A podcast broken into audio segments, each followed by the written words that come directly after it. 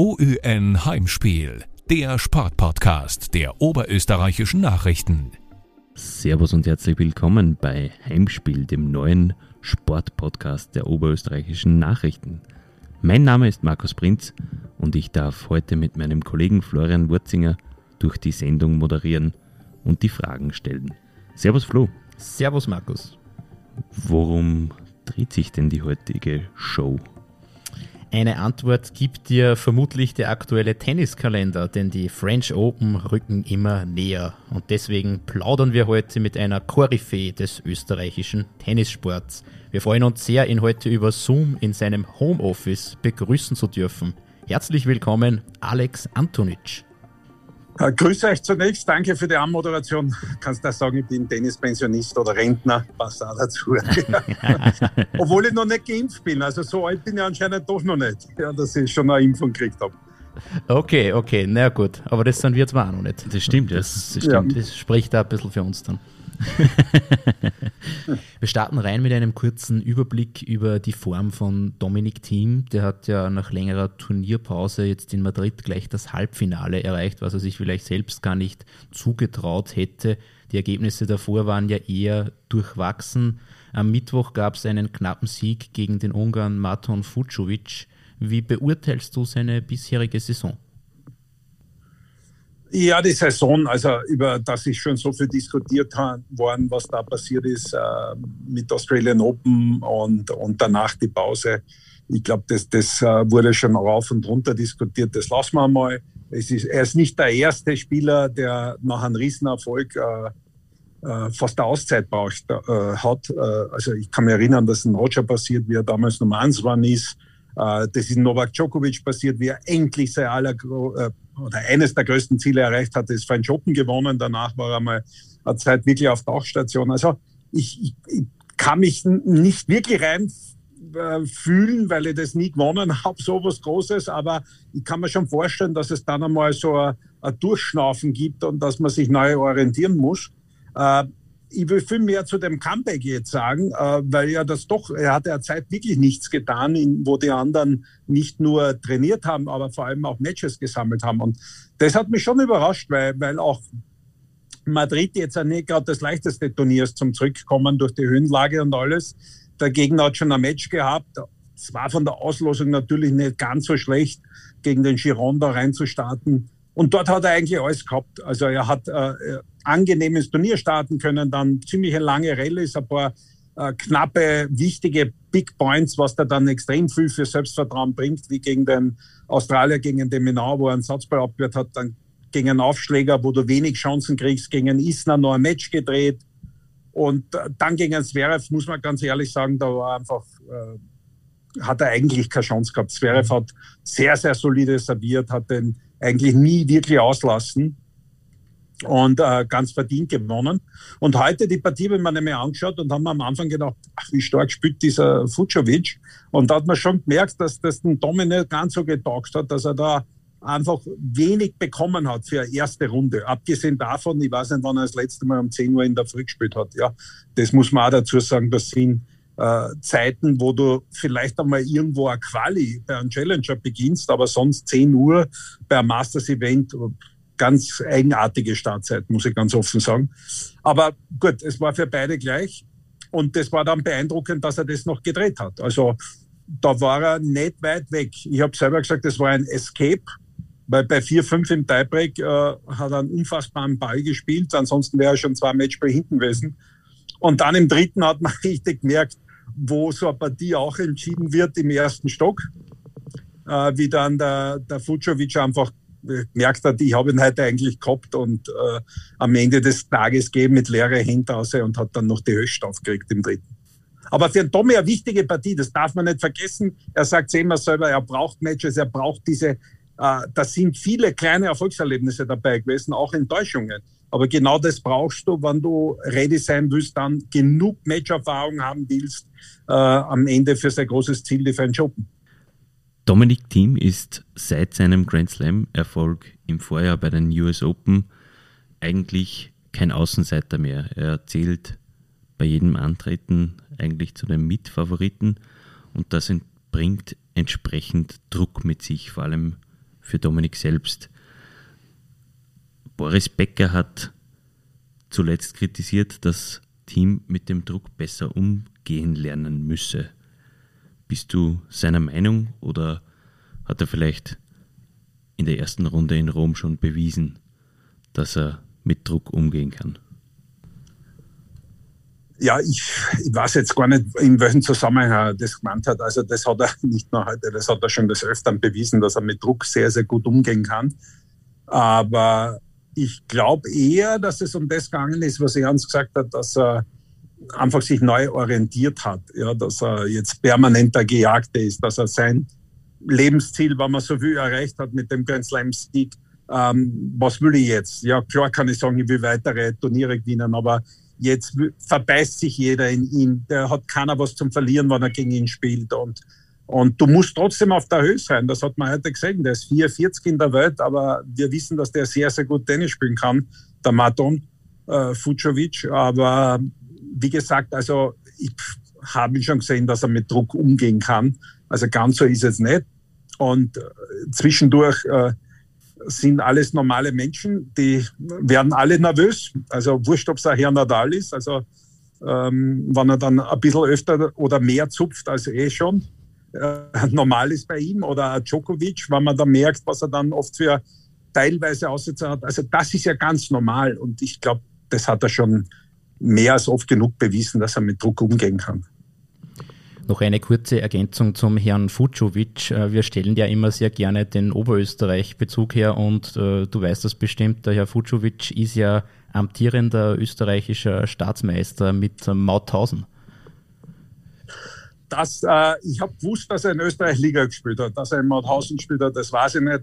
Ich, ich muss ehrlich sagen, ja, ich, ich, das hat eine Tradition, diese österreichische Tennis-Bundesliga. Ähm, und ich habe auch überhaupt nichts äh, gegen Imports, aber mir kommt es manchmal wie beim Eishockey vor, es sind einfach zu viele. Und äh, ich, ich sehne mich an die Zeit zurück, wo ein Jugendlicher noch Pflicht war äh, in, in jeder Mannschaft, dass man da ein bisschen mehr am Nachwuchs geschaut hat und dass die Vereine dann auch ein bisschen was mehr oder mehr in den Nachwuchs investiert haben. Ja. Glaubst du, äh, dass Dominik Thiem seine Form bis zu den French Open wiederfindet oder dass er seine alten Stärken wiederfindet bis zu den French Open? Also mich hat das schon beeindruckt, wie er da zurückgekommen ist in Madrid, muss ich ganz offen sagen. Und ja, äh, weil man darf ja eins nicht vergessen, ich weiß gar nicht, wie oft er jetzt dort im Finale war, ich glaube dreimal, oder? Und einmal Semifinale, also das ist schon allein einmal beeindruckend. Also wenn es einen Nadal nicht geben wird, dann, dann hätte er das wahrscheinlich schon zweimal gewonnen. Ja? Mhm. Aber das ist schon etwas, wo so ein Spieler dann sagt, hey, da komme ich zurück, mir taugen die Plätze, mir taugen die Verhältnisse dort. Äh, vielleicht nicht ganz so im Herbst, äh, wie es letztes Jahr war. Äh, die Bälle, die neuen mit feuchten Bedingungen, kühlen Bedingungen, nicht vielleicht so ideal. Aber Best of Five, also da ist auch wichtig, dass die Fitness passt, die dürfte passen. Und äh, dann mache ich mir da nicht viel Gedanken. Dann ist nur die Frage, wie viel Kraft lasst man in der ersten Woche. Ja? Weil es gibt immer in der Auslosung ein paar, die du nicht haben möchtest, äh, sehr, sehr früh, wo du dann viel Körner lassen musst. Ja? Aber er hat ja selber gesagt, also wenn er es braucht, dann spielt er vielleicht sogar noch Lyon. Also ist ja auch nach hinten verschoben worden, da noch, noch eine Woche mehr. Deswegen hat er, glaube ich, auch Belgrad einmal auslassen, weil er eigentlich gar keinen Stress gehabt hat, um da in Form zu kommen. Wer sind deine persönlichen Favoriten bei den French Open? Ja, mein einer ist eh klar. Ja. Äh, Der Hausherr ist quasi. Keine Überraschung. Ja, Rafa Nadal. Ich bin halt immer gespannt, wie es dann ähm, bei den großen Turnieren an Zverev äh, geht, äh, wie weit dann äh, Tsitsipas, der jetzt wirklich aufgezeigt hat, was er da anstellen kann, ähm, den einzigen, den ich definitiv nicht vorn dabei habe von den Topspielern, das ist der Herr Medvedev. Ich glaube, äh, es gibt keinen, der sich so sehr sehnt, dass die Sampler-Saison vorübergeht, wie der Daniel Medvedev. Ja, ähm, aber das sind für mich, äh, äh, Djokovic ist auch so eine Sache, ja, muss man bei einem Slam immer ganz, ganz oben haben auf der Liste. Ähm, aber in Paris, das, was ihm halt nicht taugt dort, es kann stürmisch sein, wie wir gesehen haben. Es kann feucht sein, ja.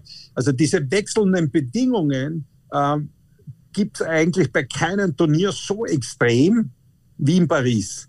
Und, und da hat er sich auch manchmal schwer getan. Und das wird auch interessant für die Spieler. Also, also bin da auf den Roger gespannt. Ja, Man, der hat uns voriges Jahr überrascht mit einer eigentlich wirklich tollen Performance aus dem Nichts raus. Ja, ähm, aber gerade für so einen ist es natürlich wichtig, dass es schnell und trocken ist, ja, und vielleicht noch warm. Ja, und äh, also da sind wir alle gespannt. In den zwei Wochen kann viel passieren, aber nach den gezeigten Leistungen, klar, Nadal, an Zverev habe ich auf alle Fälle auf der Rechnung. Äh, Team Tsitsipas ist auch schon eine Frage, kann er mal wirklich da den ganzen Weg marschieren? Also da sind viele mit dem Djokovic oben natürlich. Und ich sage es immer bei einem Grand Slam, du musst einmal schauen, wer die, wie die erste Woche übersteht. Ja. Noch einmal ein Wort zum großen, großen Favoriten Rafael Nadal. Warum ist der auf Sand so unglaublich gut? Er hat 13 Mal bei den French Open triumphiert, aber er hat nach wie vor immer noch dieses Feuer in den Augen. Wahrscheinlich ist er deswegen so gut. Also das ist ja schon beeindruckend. Also wenn du mal schneller sagst, ich, ich glaube, es gibt in Österreich, Deutschland keinen, der irgendein Clubturnier 13 Mal gewonnen hat ja, oder irgendein Marschall-Turnier. Äh, der hat die French Open 13 Mal gewonnen. Also da greifst du ja wirklich aufs Hirn und sagst, wie, gibt, gibt's das überhaupt? In einer Sportart, wo wirklich jeder das Letzte aus sich rausholt, gerade bei den großen Events immer dabei sein will, da rede ich gar nicht von zwölf Barcelona, ich weiß nicht wie oft Monte Carlo und Rom und, und, und. Äh, der hätte ja Sandplatztitel en masse, wenn es so wie früher auch noch nach Roland Garros sehr, sehr viele große äh, Turniere geben wird und mehr Sandplatz. Er spielt ja wirklich nur von Monte Carlo weg, manchmal mit einer Pause, manchmal mit Barcelona, dann Madrid, Rom und Paris. Also da gibt es ja viel mehr nicht. Und äh, da bringt er sich richtig in Fahrt. Ich glaube auch, dass in das äh, Madrid aus, weil wenn es ein Sandplatzturnier gibt, wo er teilweise dann Probleme hat mit manchen Leuten, dann ist es Madrid. Äh, allein durch die Höhenlage und dass es eben zügiger wird und dann einen anderen Absprung hat. Aber ansonsten ist Rafa Nadal einfach ein Wahnsinn. Ja, von der Einstellung her sowieso. Aber so wie du richtig sagst, das, der ist noch sowas von gierig. Ja, ähm, das ist schon beeindruckend. Ja. Es wird immer wieder und in den letzten Jahren eigentlich immer wieder gefragt, in den, vor allem in den Medien, wann kommt die Wachablöse und wie lange halten sich Djokovic, Nadal und Federer an der Spitze. Siehst du das Ende oder diese Wachablöse kommen? Und wenn nicht, warum nicht? Da müsste man jetzt einmal wirklich diskutieren, was ist eine Wachablöse? Äh, dass die jetzt, äh, was ich wie oft, äh, Grand Slam Turniere gewinnen, ich glaube, so am Stück wie die drei das gemacht haben. Also Roger ist jetzt vielleicht gar nicht mehr ganz dazu zu zählen, weil er zu lange Pausen macht. Und was ja mit 40 ist ja, ist ja durchaus äh, äh, verständlich. Ja. Aber ist er Wachablöse, dann, was die drei jetzt erreicht haben, dann wird man das nicht mehr sehen. Ich, ich kann mir also in naher Zukunft sowieso nicht, das geht sich gar nicht aus. Aber ist es etwas, dass die bei den großen Turnieren raufen müssen mit den äh, Youngsters oder denen, die jetzt nachkommen, die ja Dominik vielleicht sogar anführt oder Medvedev jetzt auch, dann tun sie es eh schon. Am Ende des Tages holt sich der Djokovic halt noch einmal die ähm, Australian Open oder Nadal, Nadal noch einmal die French Open. Ja? Äh, beim US Open äh, hat eh schon der Dominik jetzt abgelöst. Aber das ist ja früher auch passiert. Ja? Da hat halt dann einmal ein Wawrinka gewonnen. Ja? Aber der hat selbst gesagt, äh, ähm, nach ein paar Grand Slam-Titel, das ist eigentlich unglaublich, was die drei da erreicht haben. Auch Andy Murray hat einmal was gewonnen, hat genau dasselbe gesagt, ja. Die ja über Jahrzehnte sich die Titel untereinander ausgemacht haben, mit, mit ein paar Ausnahmen einmal dazwischen, ja. Wo jetzt ein Dominik Thiem auch dazugehört. Bei den, ich sage nicht kleineren Turnieren, aber die nicht über die volle Länge gehen, also Best of Five oder über zwei Wochen, da hat teilweise schon so eine Wachablöse stattgefunden. Also da kannst du jetzt schauen, das Zverev hat schon äh, Masters-Turniere gewonnen, der Dominik, der Medvedev, der Tsitsipas. Ähm, also da hat die Wachablöse vielleicht nehmen die auch im zunehmenden Alter die Turniere nicht mehr ganz so wichtig, wie man beim Djokovic gesehen hat, der halt Madrid auslässt. Das dürfen sie auch aufgrund dieser Erleichterung, die sie haben, ab einem gewissen Alter. Aber für mich die echte Wachablöse ist, wenn die einmal ein Jahr kein Grand Slam gewinnen und sich die Jungen die Grand Slam-Titel ausmachen. Dann kann man sagen, jetzt hat das begonnen. Aber heuer war es wieder so, dass der Djokovic sich halt die Australian Open reinzieht. Ja, und jetzt schauen wir mal, was in Paris passiert. Du hast jetzt ein paar Spieler angesprochen von der jüngeren Generation, wie eben Dominik Thiem oder Medvedev, Tsitsipas, Zverev oder auch noch Rublev, den man da auch noch reinnehmen kann. Ähm, werden diese Spieler das Herren-Tennis in ähm, der nächsten Zeit nach der Ära der großen drei deiner Meinung nach prägen? Ja, weil wo, wo sollen die anderen jetzt auftauchen? Also Fakt ist, da, da haben wir aber auch schon wieder ein paar Jahrgänge dazwischen. Ja? Also wenn ich jetzt gerade an, an Rublev ist er 97er, Zverev ist er 97er, äh, Tsitsipas ist er 98er, glaube ich, oder sogar 99er, 98er äh, und der, der Dominik ist er 93er ne?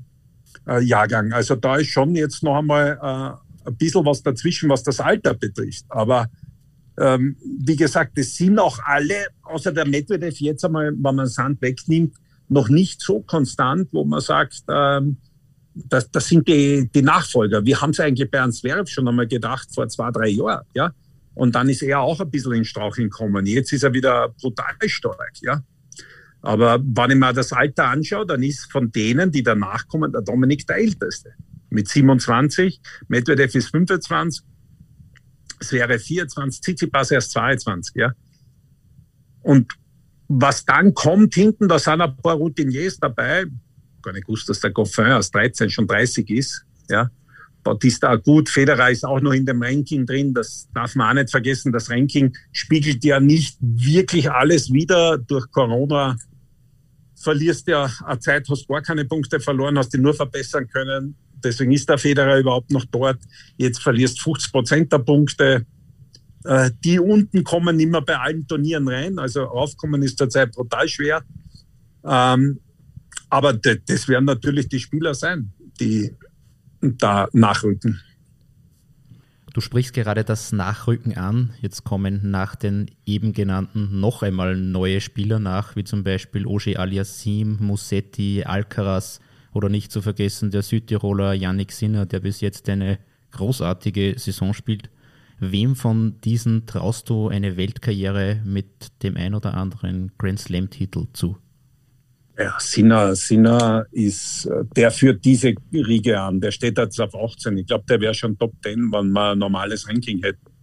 Ja, also der hat, äh, hat sich raufgespielt, aber der wird noch höher stehen, wenn die oben Punkte verlieren würden. Ja, ähm, und dann hast du unten natürlich Musetti, hast du jetzt angesprochen, der eigentlich da durchmarschiert ist. Ja. Auf der anderen Seite hast du auch noch äh, den Alcaraz, ja, der ist noch nicht in die ersten 100, aber der ist dann mit Abstand, glaube ich, der jüngste von denen.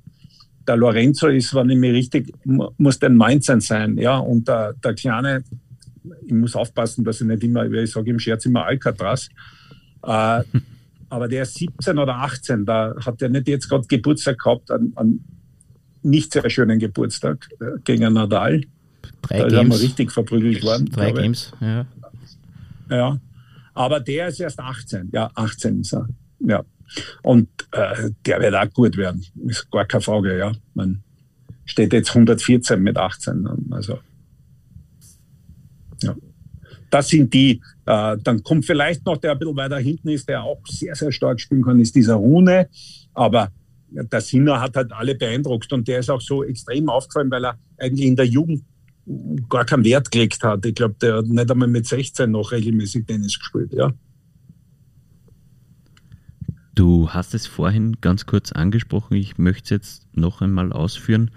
Äh, Stichwort Tennis in der Corona-Bubble. Viele Spieler haben dadurch ziemlich oder darunter ziemlich gelitten. Manche spielen ja gar nicht wie zum Beispiel der Herr Kyrgios. Äh, manche sehr lustlos und nur wegen des Preisgeldes, wenn man den Herrn Peer da nimmt. Was sagst du dies, zu diesen Spielern mit äh, dieser Einstellung? Ja, zunächst einmal äh, wird das jeder anders verarbeiten, ja, äh, was da auf ihn zukommt. Äh, ich glaube, dass es nicht sehr angenehm ist zu reisen jetzt mit, mit allen Einschränkungen, mit den Tests. Die Bubble, äh, die die ATP oder die WTA da aufrechterhält. Die meisten Spieler sind dankbar, wissen auch, was ihnen da ermöglicht wird und wissen auch, wie viele Probleme eigentlich diese Krise allen anderen bereitet. Ja? Wie viele nicht das Glück haben, dass sie einen Job nachgehen dürfen, der nebenbei noch für die meisten ja auch als Hobby begonnen hat und einfach als Leidenschaft. Ja. Ähm, also das wissen schon alle. Und äh, ich glaube, der Dominik hat was ganz Richtiges gesagt. Also bevor man so spielt wie der Benoit Bär, der auch jedem zeigt, dass er keine Lust hat, dann soll er zu Hause bleiben. Weil das Recht hat jeder. Und äh, ich glaube, dem ist überhaupt nichts hinzuzufügen. Ja. Äh, Kyrgios, wenn man so will, hat es richtig gemacht. Er hat gesagt, du, ich bleibe jetzt einmal da. Und ich glaube, er kommt jetzt auf Rasen dann rüber. Ja. Jetzt werden wir mal überprüfen, wie groß deine persönliche Lust auf unsere nächste Rubrik ist. Die nennt sich nämlich Entweder oder. Wir würden dir gern ein paar Entscheidungsfragen stellen, teilweise tennisspezifisch, teilweise auch ein bisschen privat. Der Markus wird das gerne ja. übernehmen. Und, äh, soll ich, soll ich äh, politisch antworten oder so äh, authentisch? wenn, wenn möglich, so authentisch wie möglich. Und du kannst aber, ja, um okay. zum politischen Teil zu kommen, gerne noch ein bisschen ausführen, äh, warum du dich ja. für die eine oder andere Antwort entscheidest. Gut. Ja, ich würde sagen, wir, wir starten mit äh, dem Klassiker oder einem Klassiker. Früh aufstehen oder lang schlafen? Mittlerweile Frühaufsteher. Ist das, das die senile Bettflucht, also die altersbedingte? Wa wahrscheinlich, oh. ja, wahrscheinlich, ja. Das sagt man zumindest über so. Ja. Genau, sogar bei Leuten, die nicht geimpft sind, sagt man das auch schon. Sagt man ja, das? Ja, ja. offenbar.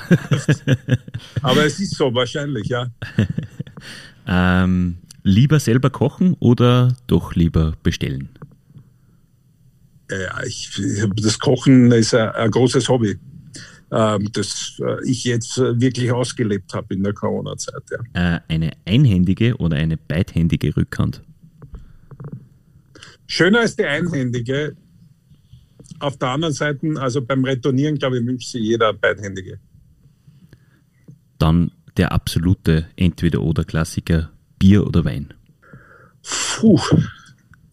Wenn es ein Villacher ist, bleibe ich beim Bier. Aber dadurch, dass ich in Niederösterreich jetzt äh, zu Hause bin, äh, greife ich schon mal zum Wein. Okay.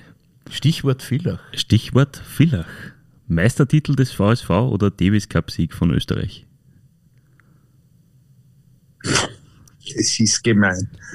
Also das ist richtig gemein. Aber nachdem die da unten, da 36 Kilometer von uns jetzt so oft gewonnen haben, ein Meistertitel vom VSV wäre schon, wär schon wieder mal ein Traum. Dann eine etwas, etwas äh, aktuellere Frage: Nasen- oder Rachenabstrich? Äh, mittlerweile ist mir wurscht, aber es macht keiner mehr einen Rachenabstrich. Das stimmt, weil die Medizin ja. gesagt hat, man legt sie auf Nasenabstriche fest. Wenn du die Wahl hättest? Ich, ich habe große Nasen, da haben sie viel Platz, also Nase passt. Dann, dann noch eine eher etwas gemeinere Frage: Dominik Thiem oder Thomas Muster? Team. Warum? Aber nicht, nicht weil ich Muster nicht äh, respektiere oder was, aber äh, es ist unfassbar, was der erreicht hat, ja, und welche Maßstäbe er gesetzt hat.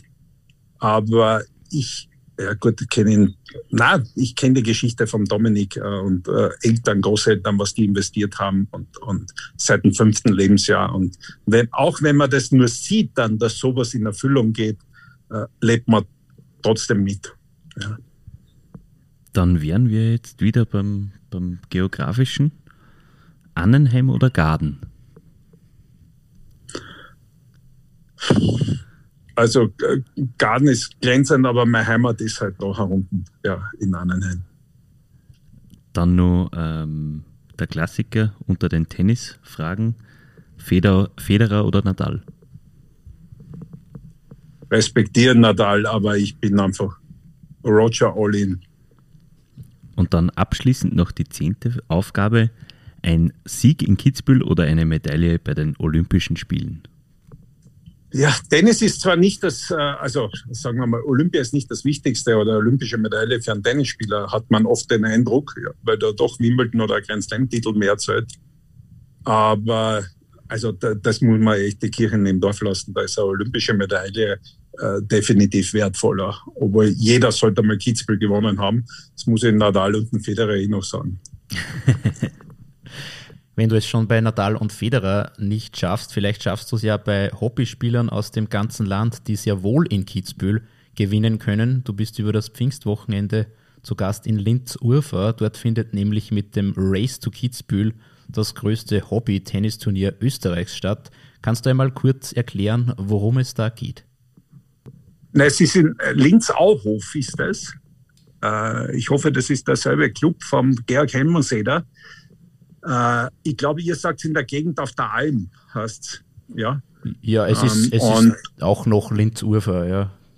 Ja, genau. und die haben, äh, die haben jetzt, äh, abgesehen davon, dass mittlerweile Flutlicht haben und da am Abend spielen wollen, ähm, eröffnen sie ab 21. Offiziell darf man ja dann äh, diese Turniere wieder spielen, auch äh, mit einer Doppelquali.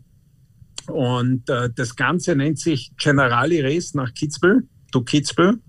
Und es geht äh, dann in Kitzbühel beim Finalturnier um einen niegelnagelneuen Cupra im Wert von 34.000 Euro für Hobbyspieler. Also da weiß ich, voriges Jahr hat der Oswald gesagt, äh, das gibt's ja nicht. Äh, ich kann da beim Hobbyturnier mehr Geld machen, als wie wenn ich es doppelt in Kitzbühel gewinne. Und das ist schon das größte Amateurturnier, wenn man so will, in Österreich. Für die Doppelspieler geht es um zwei E-Scooter, so 125er und uns taugt das enorm, weil wirklich dann beim Turnier jeder gewinnen kann. Das heißt, qualifizieren tue ich mich in meiner ITM-Preisklasse und beim Turnier über dieses Match-Tiebreak, über das Vorgabesystem, haben wir in den letzten drei Jahren gesehen, äh, ich glaube, einmal war Oberösterreicher dabei, der hat so meine Statur gehabt, ein bisschen fester schon, mit einem 6-5er ITN, einmal ein Niederösterreicher mit einem 8-5er also, und die haben das Auto gewonnen und heuer sind wir schon total gespannt. Aber das Wichtigste ist, dass Hobbyspieler sich wieder messen dürfen und Turnier spielen dürfen. Das muss man auch dazu sagen. Und wie gesagt, ab äh, vom 21. bis 23. ist das Generali Race in Linz Auhof, Askö Linz Auhof zu Gast. Und anmelden kann man sich über das Generali Open, über die Webseite vom Turnier in Kitzbühel. Und der, der, der Slogan Jeder kann gewinnen ist in dem Fall ja wirklich keine leere Worthülse, oder? Nein, das war uns wichtig, weil es ist natürlich ein Thema, ähm, dass äh, bei sowas, wenn es so ein Preis ist, äh, äh, die ganzen guten Tennisspieler sich melden und dann äh, hinten raus sagst, okay, was soll ich jetzt, so wie der Partner daneben hat mir erzählt, der hat einen 7-5er äh, ITN, äh, der gewinnt im Normalfall auf zwei Gewinnsätze gegen einen 2-5er oder 3er nichts. Ja? Äh, dann macht es auch keinen Spaß. Aber der kann sich in seiner Preisklasse qualifizieren und dort würde er so viel Vorsprung kriegen, dass den 2-5er schon einmal ein bisschen ein zittriger Arm entgegenkommt, wenn er weiß, er hat jetzt bis 10, vielleicht 7 Punkte zum Aufholen. Ja? So nebenbei spielen die ja dann, äh, das höchste war, glaube ich, dreieinhalbtausend Leute, die beim Finale der Hobbyspieler zugeschaut haben. Und dann kommen schon auch ein bisschen Nerven ins Spiel, weil wir spielen ab dem Semifinale am Center Court. Und da wissen die Leute, als Publikum weiß natürlich, um welchen Preis es geht.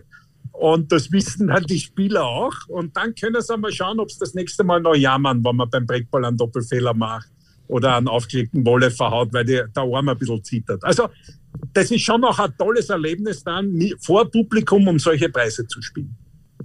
In, in der Tat, klingt, klingt sehr interessant, wenn sich jetzt äh, die einen oder anderen Hobby-Tennisspieler unter den Zuhörern fragen, wie komme ich denn da nach Kitzbühel, wie komme ich in diese Situation? Kannst du das noch einmal äh, grob skizzieren, wie man sich für dieses große Finale in Kitzbühel qualifizieren kann? Ja, also wir haben Österreich äh, nicht in neun Bundesländer aufgeteilt diesmal, sondern in drei Regionen. Ähm, das ist die Ostregion, die Mitte, wo auch Oberösterreich, Steiermark und Kärnten dabei ist. Da gibt es überall Qualifikationsturniere und die besten sechs in jeder ITN-Klasse äh, qualifizieren sich fürs Finalturnier in Kitzbühel. Und dort beim Finalturnier spiele ich dann im Einzel und im Doppel, wie gesagt, um das Auto, um den Cupra oder im Doppel um den Elektroscooter. Noch einmal äh, kurz erklärt, vielleicht für alle, die nicht im Tennismeisterschaftsbetrieb aktiv sind. Die ITN ist der Spielstärke-Koeffizient für Einsteiger. Ja. Ist das meistens ein Wert von 10,0 und äh, die besten sind rund um 1,0. So ist es. Äh, äh, ab 2,5 darf man mitspielen. Äh, man darf auch nie irgendwie ein ATP-Ranking oder WTA-Ranking gehabt haben. Man darf die Damen ja nicht vergessen, die da auch sehr aktiv sind. Und äh, was auch interessant ist, sollte jemand kein IT-Ranking haben, kann er sich jetzt entweder noch einstufen lassen oder er wird von uns eingestuft. Da wird er allerdings etwas besser eingestuft, weil wir natürlich nicht wollen, dass jemand jetzt einfach daherkommt, einfach nie gespielt hat, aber dann zu stark ist für alle. Das heißt, sogar für dich ist noch eine Chance, Markus. Ja, da muss ich mich schnell anmelden. Aber ich glaube, du zielst ja ab auf das ATP-Turnier in Kitzbühel. Ja, richtig, aber da auf jeden Fall passiv. Sehr gut. Wie, wie schaut es da eigentlich aus beim ATP-Turnier in Kitzbühel? Wir haben jetzt einmal, wissen wir, was äh, angekündigt wurde und jetzt studieren wir alle gemeinsam mit den Behörden die Verordnungen. Also wir dürfen ja bis zu 3000 Zuschauer haben bis zu 50 Prozent. Jetzt wird dann noch genau geschaut, was, was beinhaltet diese Verordnung. Also wie schaut das Sitzmuster aus? Äh, wir informieren jetzt einmal die Leute, die bereits Tickets haben, weil es wollten ja einige aus dem 19. Jahr die Tickets gar nicht zurückgeben. Und letztes Jahr haben wir ja eigenes Ticketing gehabt. Und dann werden wir hoffentlich in den nächsten ähm, ein, zwei Wochen äh, rausgehen, wie viele Leute sind jetzt erlaubt, äh, welche Spieler äh, haben wir schon, welche haben Interesse, ähm, da sind wir eigentlich überrascht, dass sehr viel Interesse besteht, trotz der Olympischen Spiele. Und äh, dann freuen wir uns schon einmal, dass wir Publikum haben dürfen, weil das ist heutzutage ja nicht ganz äh, natürlich mehr, weil wenn ich mir jetzt Stuttgart oder Halle anschaue, die spielen äh, im Juni noch ohne Publikum. Und äh, das ist für uns wichtig. Und wir wollen den Leuten so viel Normalität zurückgeben, wie irgendwie nur möglich ist, dass sie schöne Zeit in Kitzbühel verbringen und großartiges Tennis anschauen können. Live, live vor Ort. Jetzt ist es so, dass die Regierung vielleicht sogar eine weitere Lockerungswelle im Juli in Aussicht gestellt hat. Hoffst du insgeheim auf volles Haus? Ähm, ja, hoffen. Ich, meine, ich bin ja Optimist, aber ähm, die, die Sache geht ja auch um die Planung. Das heißt, wir müssen jetzt einmal mit dem planen, was erlaubt ist. Äh, wann es dann zu Öffnungen kommt, dann freuen wir uns und schauen, was kurzfristig noch möglich ist. Aber das ist natürlich, wenn ich das äh, zwei, drei Tage vorher erfahre, was dann erlaubt ist, wird es nicht gehen. Ähm, das sind halt jetzt wie, äh, ich sage, da sitzen ja alle Veranstalter im selben Boot. Also im Grunde genommen ist nur die Frage, wann erfahren wir was und äh, wie lang kann ich äh, dann noch reagieren. Du hast gerade gesagt, es gibt äh, trotz Olympia, denn das Olympiaturnier und Kitzbühel überschneidet sich ja heuer ziemlich genau. Es gibt trotz Olympia ja. einige gute Spieler, die für Kitzbühel auf der Entry-List stehen. Welche sind denn das konkret aktuell? Ja, die, die äh, können wir und wollen wir auch noch nicht wirklich jetzt bekannt geben, weil wir einfach gesagt haben, du, wir, wir müssen jetzt wirklich mit jedem nachgehen, ähm, wie was ausschaut, was unsere Bedingungen sein aber die Anfragen, die wir haben, die haben uns alle eigentlich überrascht, weil da viele dabei sind, die wir eigentlich ganz offen gesagt bei Olympia vermutet haben, aber die jetzt anscheinend nicht hinwollen oder, oder keine Ahnung. Also wir fragen ja nicht immer nach, warum spielst du jetzt nicht Olympia? Wir freuen uns, dass er bei uns teilnehmen will. Ja. Hat sich Dominik Thiem in dieser Frage eigentlich schon festgelegt? Na, er will Olympia spielen. Das wissen wir von ihm. Also wir haben keine Zusage von ihm, aber die Frage, wie fix Olympia ist, das, äh, wir hören immer, es findet statt, aber gestern war, glaube ich, der Nishikori wieder, der gesagt hat, er versteht gar nicht, dass Olympia heuer stattfindet, der schon keine unwichtige Stimme ist, gerade als Japaner. Äh, Osaka hat dasselbe gesagt. Äh, wir wissen, dass Nadal sich nicht ganz sicher ist. Also man muss einmal schauen, wie das jetzt gehandhabt wird. Also ich verstehe ihn, dass er dort Olympia spielen will. Realistisch hat er jetzt zweimal die Chance. Äh, das ist Tokio und das zweite Mal wäre dann Paris. Da liegt Kitzbühel dann wieder ideal. quasi als, als Vorbereitung auf Sand dann. Aber wie gesagt, wir warten jetzt einmal ab, aber geplant hat er jetzt einmal Kitzbühel nicht, er hat Olympia geplant. Wir würden gern überleiten zum Tennissport in Österreich generell. Und da eingangs einmal ganz provokant gefragt, hat Dominik Thiem in Österreich einen Tennisboom ausgelöst oder ist es eine stetige Entwicklung gewesen? Na, also äh, ausschlaggebend war definitiv der Dominik und das nicht erst seit er ähm, da jetzt sein Grand Slam-Sieg oder was erreicht hat, sondern das ist schon die letzten zwei, drei Jahre nach oben gegangen. Wir haben ja neben Tennisnet unserer Plattform auch ein äh, Digitalisierungs, äh, also wir digitalisieren Tennisvereine mit E-Tennis, eine Plattform, die enorm steigt und wo man halt über eine Zeit von den letzten sechs Jahren auch äh, ein paar hundert Vereine immer überprüfen, wie viel wird gespielt, wie viele Mitglieder haben es dazu. Also wirklich äh, relevante Zahlen. Und da haben wir gesehen, dass das schon, also die letzten drei, vier Jahre konstant, am Anfang noch leichter, die letzten zwei, drei Jahre teilweise bis zu 30 Prozent im Jahr mehr worden ist. Ja? Äh, und auch Corona. So blöd das jetzt klingt, aber wenn die Hallen zu waren, dürfen wir nicht vergessen, dass Corona uns da, was Tennis betrifft, auch im Vorjahr vor allem einen Riesenboost gegeben hat. Ja? Ähm, weil ja Tennis als eines der ersten wieder erlaubt war, was ich tun habe dürfen draußen. Ja?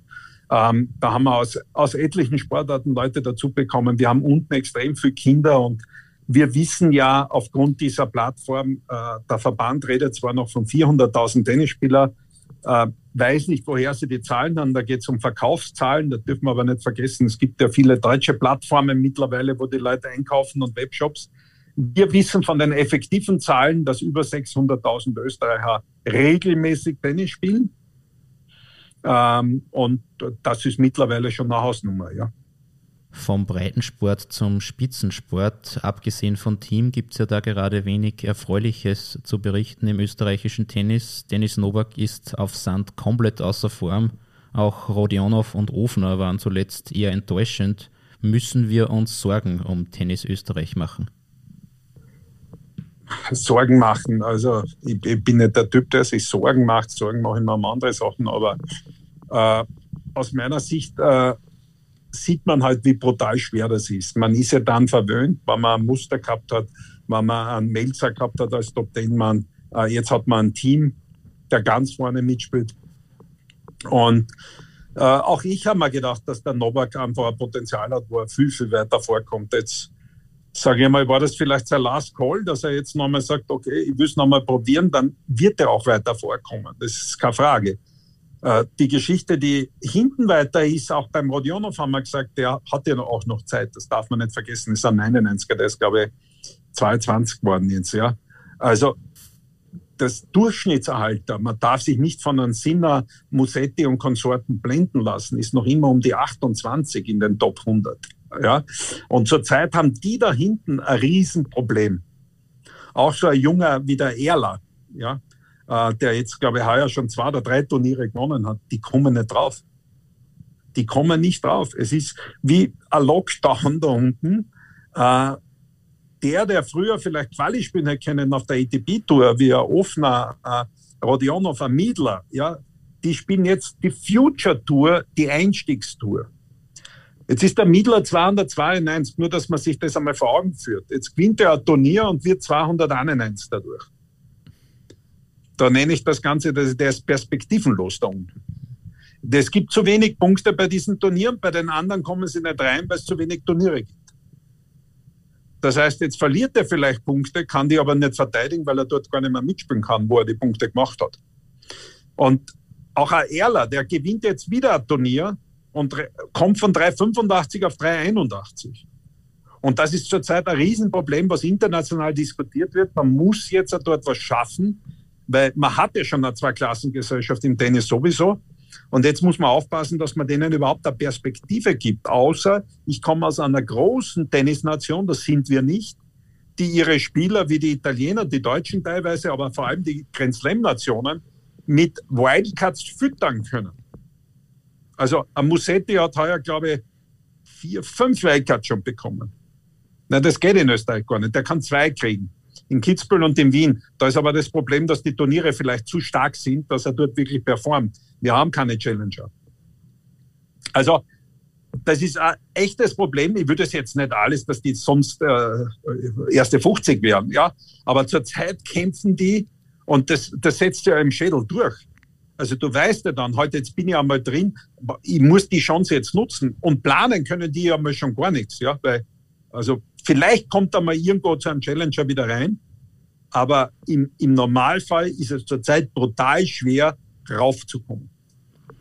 Die Challenger Tour ist ja noch vor Corona auch revolutioniert worden, nicht gerade zum Vorteil der aufstrebenden jungen Spieler.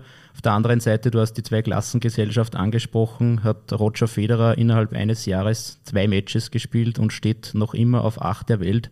Hat die ATP ein Problem mit ihrer Rangliste, mit dem kompletten Weltranglistensystem? Äh, ja, wenn man nicht aufpasst, ja. Und äh, es gibt mittlerweile so viele Ausnahmen. Ich glaube, ich kann da die gar nicht alle erzählen. Es gibt ja schon einmal einen Unterschied, ob der Dominik Thiem ein Masters-Turnier nicht spielen will oder kann oder Rafa Nadal oder Novak Djokovic, weil die haben drei Ausnahmeregelungen ab über 30 Jahre, 12 Jahre auf der Tour oder über 600 Matches. Kannst du eines dieser Pflichtturniere auslassen? Das heißt, ich kann das durch ein anderes ersetzen. Das machen die Superstars gar nicht. Aber ich habe mir das einmal angeschaut, vor der Krise hat es, glaube ich, 38 Spieler gegeben, die eine Ausnahmeregelung gehabt haben.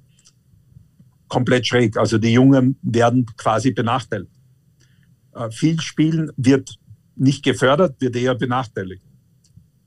Jetzt haben wir diese Krise. Jetzt haben sie natürlich irgendwelche Regeln machen müssen, weil was ist fair, was ist nicht fair.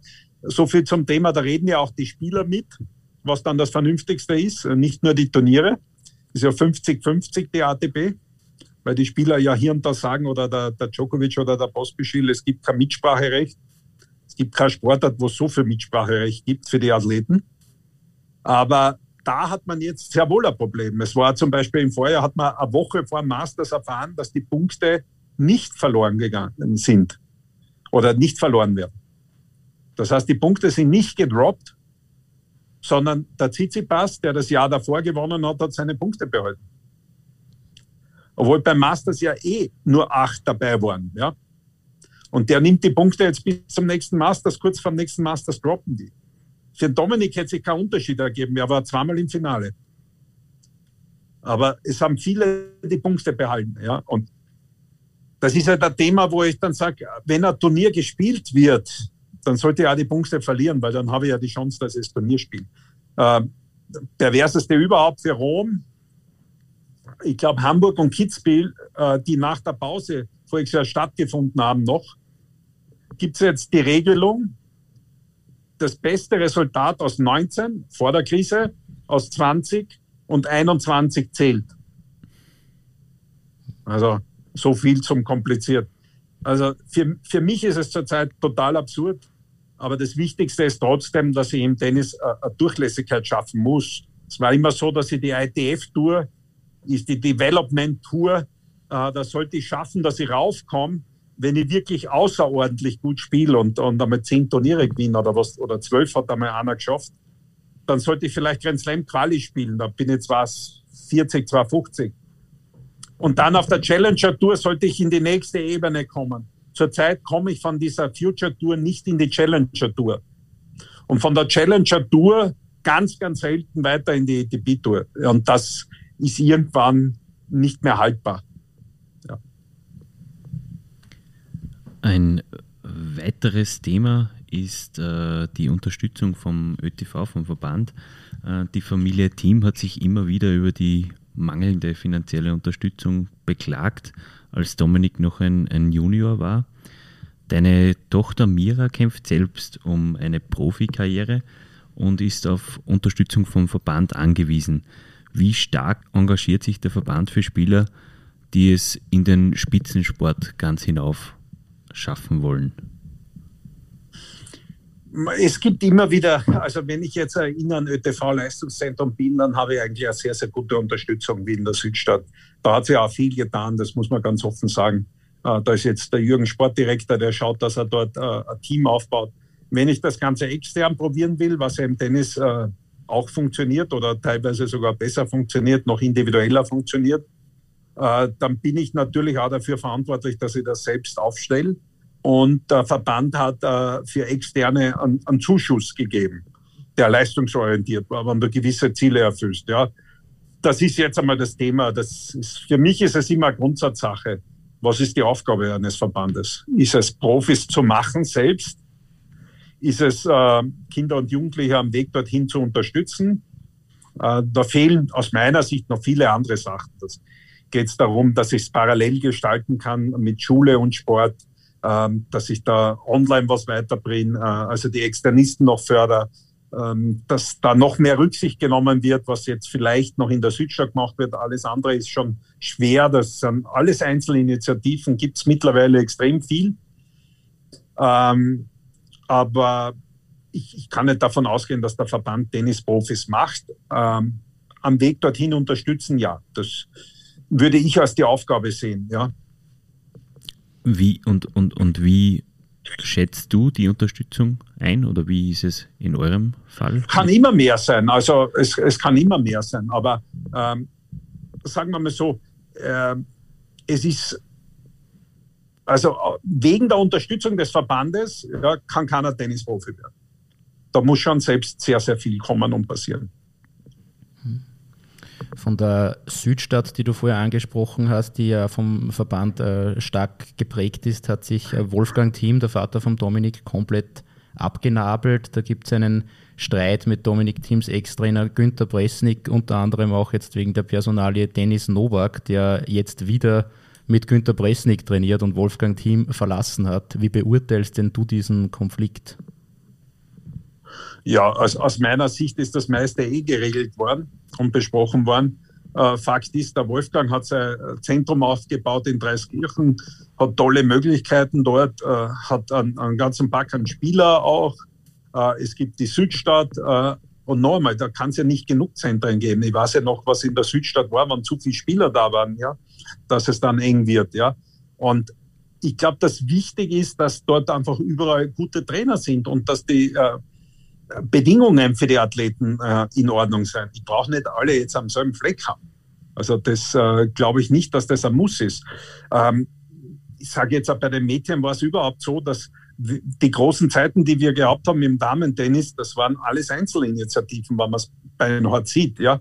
Ein paar haben halt in der Nähe von der Südstadt gewohnt und haben deswegen dort trainiert. Die einzige, was ich mir erinnern kann, die weiß gar nicht wann, ich glaube mit 16 in die Südstadt gekommen ist, war die Barbara Schett, die damals den Alfred Deser gehabt hat als quasi Privattrainer. Ähm, die anderen Mädels, die dort erste 100 waren sein, die waren dort in der Umgebung zu Hause, wie die Barbara Schwarz zum Beispiel, Petra Huber seinerzeit. Aber es ist an der Judith Wiesner, äh, Bölzel damals in, in, in Salzburg gelungen, sehr, sehr gut zu werden. Die Meusburger war in Vorarlberg zu Hause, die, die Baschek auch, äh, die Bammer in Oberösterreich. Also da hat es ja nicht das, äh, den Bedarf geben, dass, dass ich jetzt äh, alle in ein Zentrum zusammenfasse. Also so ist es mir zumindest vorkommen. Und das merkt man auch, wenn man jetzt nach Deutschland schaut oder wo. Aus den Zentren kommen meistens die Burschen, vielleicht auch, weil man als Vater oder als Elternteil nicht ein Mädchen mit, mit 13, 14 äh, in ein Zentrum schicken möchte. Aber bei den Mädels ist es auch wahrscheinlich auch wegen, wegen der Sparringpartner etc. nicht ganz so ein Muss, dass ich jetzt äh, in ein Zentrum gehe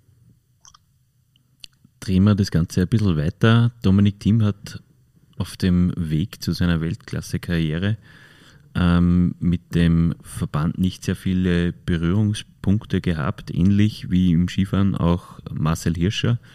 Ähm, muss man auf dem Weg zum Spitzensportler in Österreich auch ein bisschen Einzelgänger sein? Oder, oder siehst du da Österreichs Sportverbände generell in der Pflicht?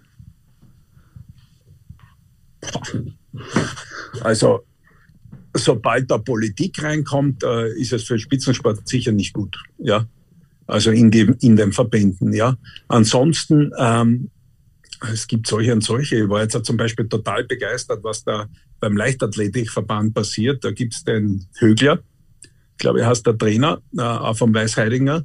Und der macht dann zum Beispiel einen super Job. Ich habe mir das angeschaut, was die für Bedingungen haben, was der da für seine Athleten aufstellt. Ja, dann fragt keiner, ist er beim Verband oder ist er nicht beim Verband. Ja, und äh, es war halt damals so, dass er, dass er den, den Günther gehabt hat und den Wolfgang, sein Vater, und die haben das gemeinsam gemacht.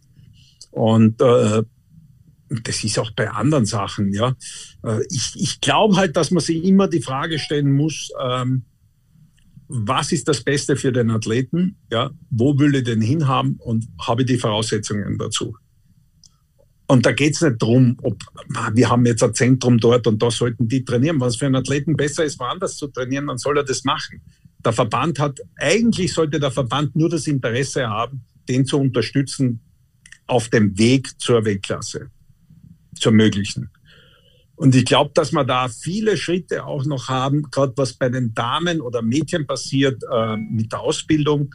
Das ist halt etwas, was ich immer wieder sehe, dass das in Österreich doch nicht ganz so leicht ist, dass ich das kombiniere. Ähm, das heißt ja immer wieder, es gibt Schulversuche und und und, aber da hätten wir einen weiten Weg und da, da könnten sie wirklich, da, da könnten die Verbände viel helfen, vor allem in diversen Sportarten, die halt nicht so leicht in irgendein Schulmodell zu integrieren sind. Ja. Gehört Tennis sicher dazu als Einzelsportart. Da kann ich keine Schule machen jetzt für ein paar Tennisspieler. Ja. Aber da, da sind wir in anderen Ländern schon weiter mit den ganzen ähm, Online-Klassen und äh, externen Modellen, die die machen, ähm, wo es auch darum geht letztendlich, dass die haben sich ja entschieden mit 14, dass es machen wollen. Das ist ja auch eine Ausbildung und machen zusätzlich noch eine schulische Ausbildung ja, in einem Bereich. Ähm, Schulmodelle ist das Stichwort, äh, du sprichst es gerade an. Ähm, du engagierst dich ja stark dafür, dass Kinder zum Sport kommen und sich bewegen. Das war während der ganzen Lockdowns und Einschränkungen ja schwerer denn je. Was hältst du generell davon, wie die Bundesregierung mit dem Sport umgeht? Das wollt ihr jetzt wirklich wissen. Das wollen wir wissen. Also zunächst muss man sagen, ich habe mich ja schon davor interessiert, nicht erst im Lockdown. Ich habe das Thema nur ein bisschen aus den Augen verloren, weil ich relativ gefrustet war, wie man, äh, ich glaube, das war um 2010 oder so, ähm, mit Peter Kleinmann, der Leo Windner war dabei, der, der Scholksnadel, diese tägliche Turnstunde oder Bewegungseinheit äh, forciert haben. 183 Abgeordnete haben wir, glaube ich, die haben alle gesagt, das brauchen wir. Bis heute ist nichts passiert dann alle möglichen Erklärungen, warum was nicht geht. Und dann habe ich das Thema eigentlich ein bisschen aus den Augen verloren. Und das ist erst jetzt mir wieder bewusst worden, wie der Dr. Sprenger, mit dem ich da viel Kontakt gehabt habe aus Graz, von äh, Public Health in Graz und äh, die Kinderpsychiaterin, die Frau Skala, der Vorstand von Wien, mal, mal erklärt haben, was da alles passiert, was wir für Vorgeschehen haben, was da eigentlich jetzt los ist, was wir für Kosten haben für Inaktivität, dass sich nur mehr zwei von zehn Kindern vor der Krise ausreichend bewegt haben, dass die vier Kilo zugenommen haben im ersten Lockdown im Schnitt und was das für dramatische Auswirkungen hat. Und da ist der Sport am Ende nur Beifahrer, weil da geht es in erster Linie um die Gesundheit der Kinder, dass wir jetzt eigentlich kaputte Generation produzieren, wenn wir so weitermachen. Und dass ja schon die Eltern dieser Kinder sich zu wenig bewegen. Und deswegen äh, der hundertste Appell an die Eltern ist nett und natürlich sollten die das tun. Aber deswegen sage ich immer, man muss ja die eigentlich beschützen vor den Eltern und das gehört verordnet. Und äh, ich hoffe noch immer, dass äh, es jetzt eine tägliche Bewegung mit Experten vor allem gibt. Ja? Also der Sport hat bei uns einfach nicht den Stellenwert, den er verdient. Das ist nicht irgendein Hobby und eine Freizeitausübung ist es natürlich auch und ein schöner Nebeneffekt. Da geht es effektiv um die Gesundheit. Und wenn ich zweieinhalb Milliarden Kosten im Gesundheitssystem habe, aufgrund von Inaktivität, da müssen ja die Alarmglocken leiten. Und das wird sich verdoppeln in den nächsten Jahren durch Corona. Und irgendwann können wir uns gar nicht mehr leisten. Ja? Und ich kann doch nicht jedes Mal, wenn ich sage, du, äh, ich habe einen Bluthochdruck, ich habe das, ich habe jenes, einfach nur ein Pulver, ein Pulver und dort wieder und da wieder. Ich, ich, muss aufhören zu reparieren. Ich muss einfach einmal sagen, ich muss wieder in diese Vorsorge gehen und das fängt halt ganz, ganz unten an. Weil ich weiß nicht, wie es euch geht, aber wenn ich heute sage, einen 12-, 13-Jährigen, der sich nie bewegt hat, den jetzt auch zum, zum Sportfan zu machen, ja, das, das ist eine Aufgabe. Aber die Kleinen, die sich ja von Haus aus gern bewegen und die, die dann vielleicht auch geschickt genug sein, wir haben ja einen Kinder-Eishockey-Verein gehabt, ich habe im Tennis for Kids viel gemacht, die wollen ja das und das muss ihnen ja nur Spaß machen, ja. Und, und wenn ich das schaffe, äh, dass ich unten mehr bewegen, dann ist am Sport, der Sport am Ende, egal welcher Sportart, der Nutznießer. Weil wenn wir nicht aufpassen, haben wir für viele Sportarten zu wenig Kinder in den nächsten Jahren. Und vor allem in den Mannschaftssportarten wird das ein Problem. Ist ja, teilweise ist es ja schon eins. Basketball, Eishockey, Handball, Spielgemeinschaften noch und nöcher, teilweise 30, 40 Kilometer auseinander, weil es zu wenig Kinder haben. Und das kapiere nicht. Vor allem kapiere es auch politisch nicht, dass sich das nicht einer hernimmt und sagt, du, äh, laut äh, der Econ, Sports Econ hast, die, die diese Studien gemacht haben, wenn wir nur 10 Prozent mehr in Bewegung bringen, sind das 400 Millionen Euro im Jahr direkte Kosten, die man sparen will. Und du findest keinen. Also anscheinend ist denen das wurscht. Warum hat der Sport diesen niedrigen Stellenwert in der Politik? Da fragst du jetzt wahrscheinlich den Falschen, ja. Ähm, ich weiß es nicht und ich möchte es auch wegbringen, nur von, damit wir genug Tennisspieler, Eishockeyspieler oder was auch immer haben oder Skifahrer, ja. Äh, es geht wirklich darum, dass wir uns das irgendwann nicht mehr leisten können. Äh, und wer hat mir das gesagt? Äh, ich glaube, eh der Professor Sprenger oder Dr. Sprenger, das sagt zu jedem schon Professor. Ähm, und zwar hat er mal gesagt, diese gesunden Lebensjahre. Schweden hat 73 und wir sind, glaube ich, bei 55 und der EU-Schnitt ist, glaube ich, 63. Also die Österreicher haben nur 55 im Schnitt gesunde Lebensjahre. Das haben wir unter dem EU-Schnitt. Und die Schweden haben 73. Und das hat natürlich mit Bewegung zu tun.